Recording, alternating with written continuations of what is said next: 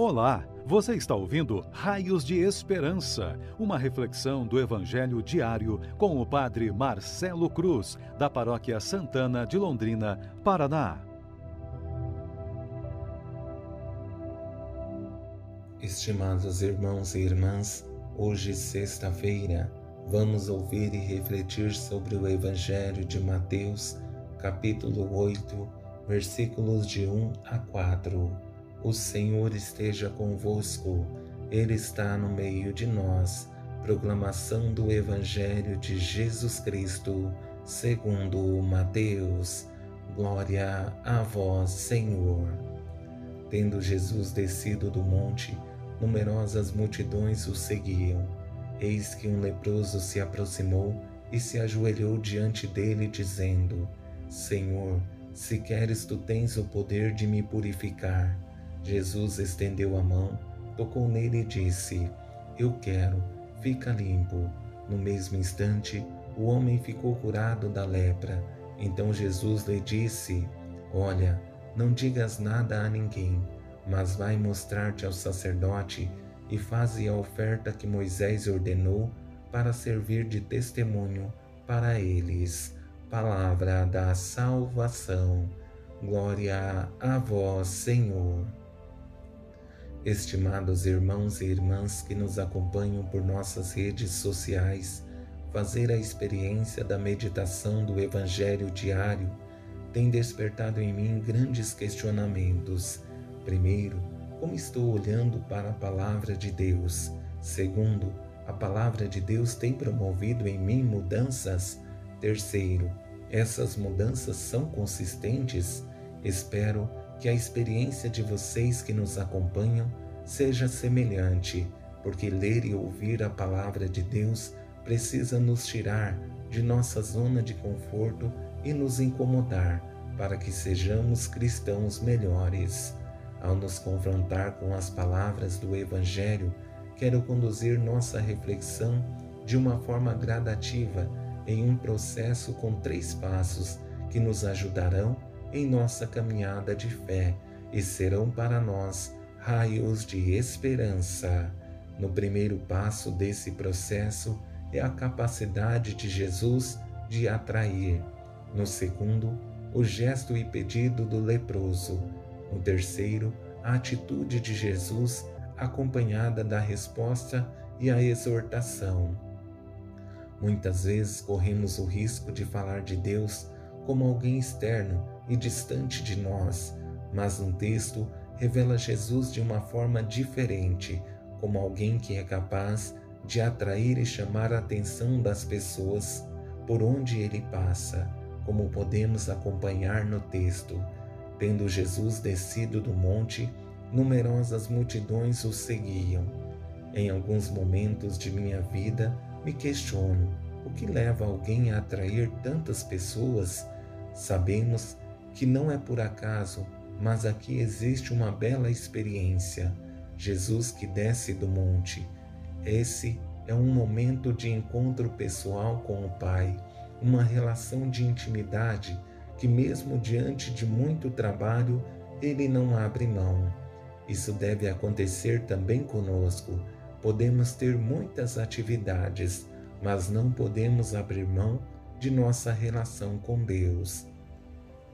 No segundo passo do processo, acompanhamos a experiência do leproso que sofre com sua doença e vê em Jesus a sua única alternativa. Essa é a oportunidade não somente de recobrar a saúde, mas de ser reintegrado na sociedade. Por isso, a atitude seguida do pedido. Eis que um leproso se aproximou e se ajoelhou diante dele, dizendo: Senhor, se queres, tu tens o poder de me purificar. Essa experiência revela a grandeza desse homem, primeiro com sua atitude de se aproximar de Jesus, depois de colocar-se de joelhos, revelando que reconhece em Jesus a pessoa divina, porque só dobra ou só deveria dobrar os joelhos diante do próprio Deus. Por fim, o pedido, que não é uma exigência, mas uma súplica, de alguém que vê em Jesus sua única esperança. Em alguns momentos, nos falta entender que Deus não é nosso empregado, não é obrigado a dar o que pedimos. Por isso, na oração do Pai Nosso dizemos: Seja feita a vossa vontade, porque é a vontade dele que precisa acontecer. No terceiro passo desse processo, acontece a cura em três etapas. A primeira é a atitude de Jesus, a segunda, a sua resposta. Jesus estendeu a mão, tocou nele e disse: Eu quero, fica limpo. Essas duas primeiras etapas revelam primeiro a humanidade de Jesus, que é capaz de tocar, porque não tem medo de se contaminar com a doença do leproso, é sensível à sua dor. Aqui me deparo com mais um questionamento: por que Jesus fez isso? Tantos santos também fizeram.